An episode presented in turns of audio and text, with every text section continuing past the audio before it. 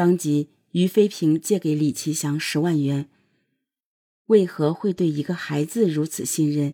于飞平的家人在接受记者采访时说：“现在的孩子，只要父母有点权势，不都把尾巴翘上了天？”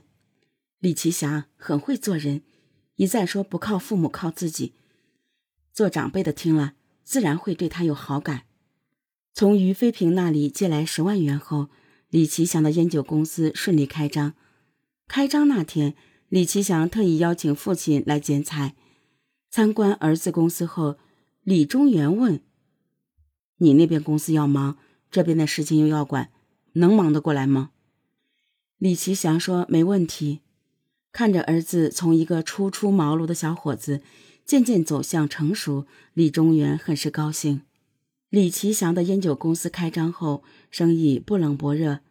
他原本想用这边赚来的钱去贴补公司的亏空，哪知两边都赚不到钱。不过答应支付于飞平的利息，他一分也没少。二零一七年八月，李奇祥再次提出向于飞平借款十万。雷雪劝他：“你借这么多钱，到时候要是做亏了怎么还？不如找你老爸，他还能见死不救啊。”李奇祥沮丧地说：“我就是不想靠老爸，要是想靠他，我早就找他要钱了。”雷雪不懂李奇祥为何如此执着。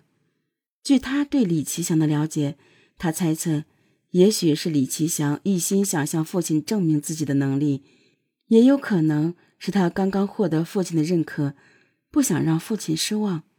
雷雪不止一次的劝过李奇祥：“商场如战场，肯定有输有赢，输了汲取教训，下次从头再来，没必要太在意。”李奇祥却很执拗。得知儿子借了这么多钱，何静很担忧。他曾私下里提出帮儿子还钱，李奇祥没有答应。他只要母亲帮他瞒着父亲。看儿子过得这么累，何静很心疼，只提醒丈夫别给儿子那么大压力。从妻子的话语里，李中原琢磨出儿子的困境。他特意选择周末。跟儿子去做健身，在健身会所，李中原旁敲侧击的问：“儿子啊，你生意上是不是遇到什么困难了？”李奇祥连忙否认。李中原担心儿子遇到了资金上的问题，交给儿子一张卡，说里面有些工程款，交给他保管。这张卡里有几百万，李奇祥却自始至终都没有动过。哪怕后来走投无路，他也没有取其中一分钱。二零一七年年底，李奇祥再次向于飞平借款十万元，加上以前借的以及几笔零碎的借款，共五十万。用这笔钱，李奇祥发了工人工资，并给父母买了新年礼物。表面上风光，内心的苦却没法对外人说。李奇祥活得很累。一次跟朋友喝酒时，李奇祥曾问自己：“这么较真，是不是错了？”朋友没说话，只劝他想开点李奇祥自言自语地说：“我没错，跟那些只知道啃老的孩子比，我好太多了。”李奇祥不知道，在人生的旅途上，肯定会经历一些挫折和暴风雨，偶尔的低头。不是懦弱，不是失败，是为了把以后的路走得更好。李奇祥却一直陷在人生的死胡同里，走不出来。二零一八年三月，李奇祥的生意越做越差，加上要偿还给于飞平的利息，日子过得很艰难。他想找于飞平再借五十万填补亏空，但在于飞平眼中，李奇祥还是个孩子。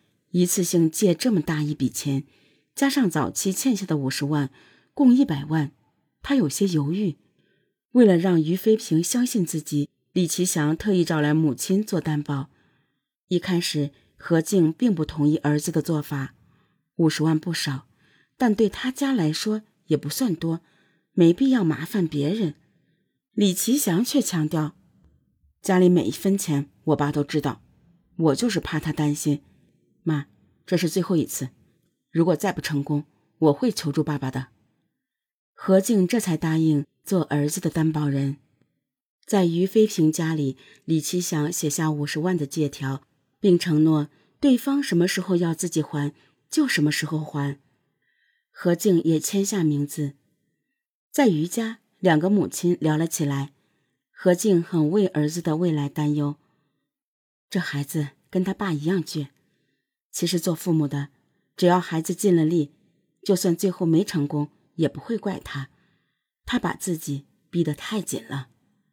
于飞平安慰道：“生意要靠人慢慢做，齐祥这么努力，会好的。”拿着五十万，李奇祥开始对公司进行全方位宣传。刚开始生意确有起色，李奇祥还对母亲说：“妈，赚了钱呢，早点把欠于飞平的钱还掉。”母亲何静渐渐放下了心。可宣传一停止，生意又回到了从前。背负着一百万的债务，李奇祥脑子里想的最多的就是怎么还钱。